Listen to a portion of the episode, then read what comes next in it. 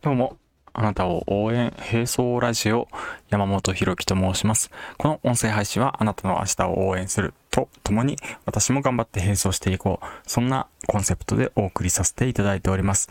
この音声配信の提供は、私、教員のためのバインダー、ジョインダーの提供でお送りします。よろしくお願いします。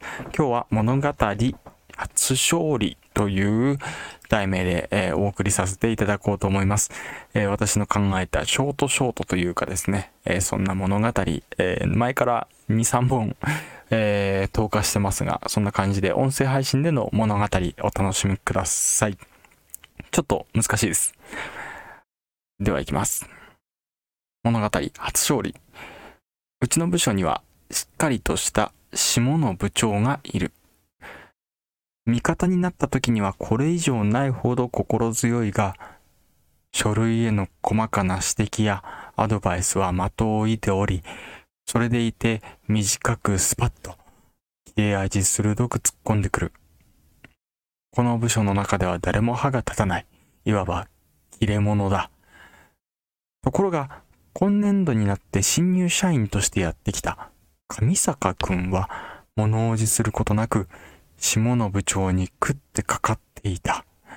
その一部始終はいつも部署内では注目されており、上坂くんは入社して1ヶ月も経たずに、給理社員と呼ばれるようになった。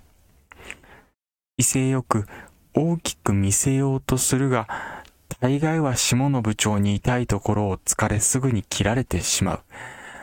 しかも上坂くんの細長く栄養分が不足していそうなその見た目も、キュウリ社員のゆえんだ。おっと、今日も二人がやり合っているようだ。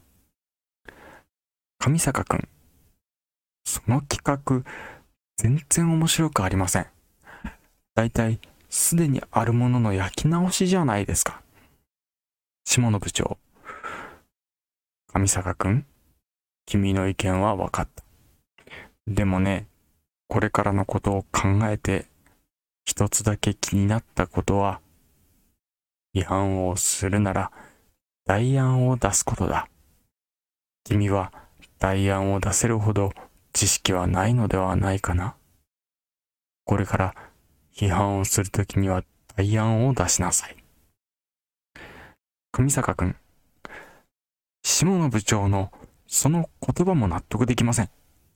部下に対する指摘の仕方がなっていません。全く。だって、下野部長だって私の意見の批判に対して代案を出していません。私の下野部長に対する今の批判に対しての代案は、上坂くん、君の意見は分かった。でもね、これからのことを考えて一つだけ気になったことは、違反をするなら代案を出すことだ。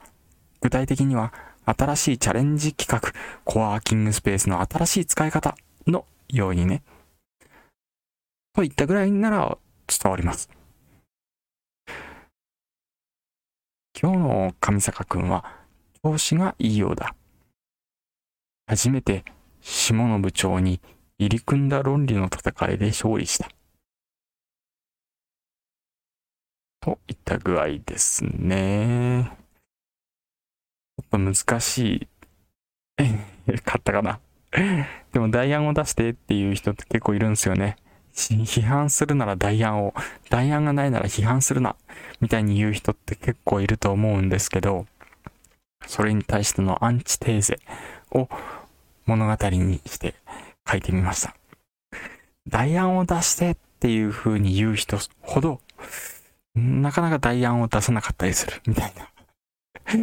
お前の批判は代案がなってないから、お前の批判はダメだみたいに言う人いるんですけど、じゃどうすればよかったの？みたいな。具体案がその後続かないみたいな。お前が代案出してねえじゃんみたいな。そんな感じのことが結構多かったりする。そこら辺をうまく物語にできないかなと思ってこんなことを作ってみました。まあこんなこともありますよね。はい。物語初勝利でした。また明日。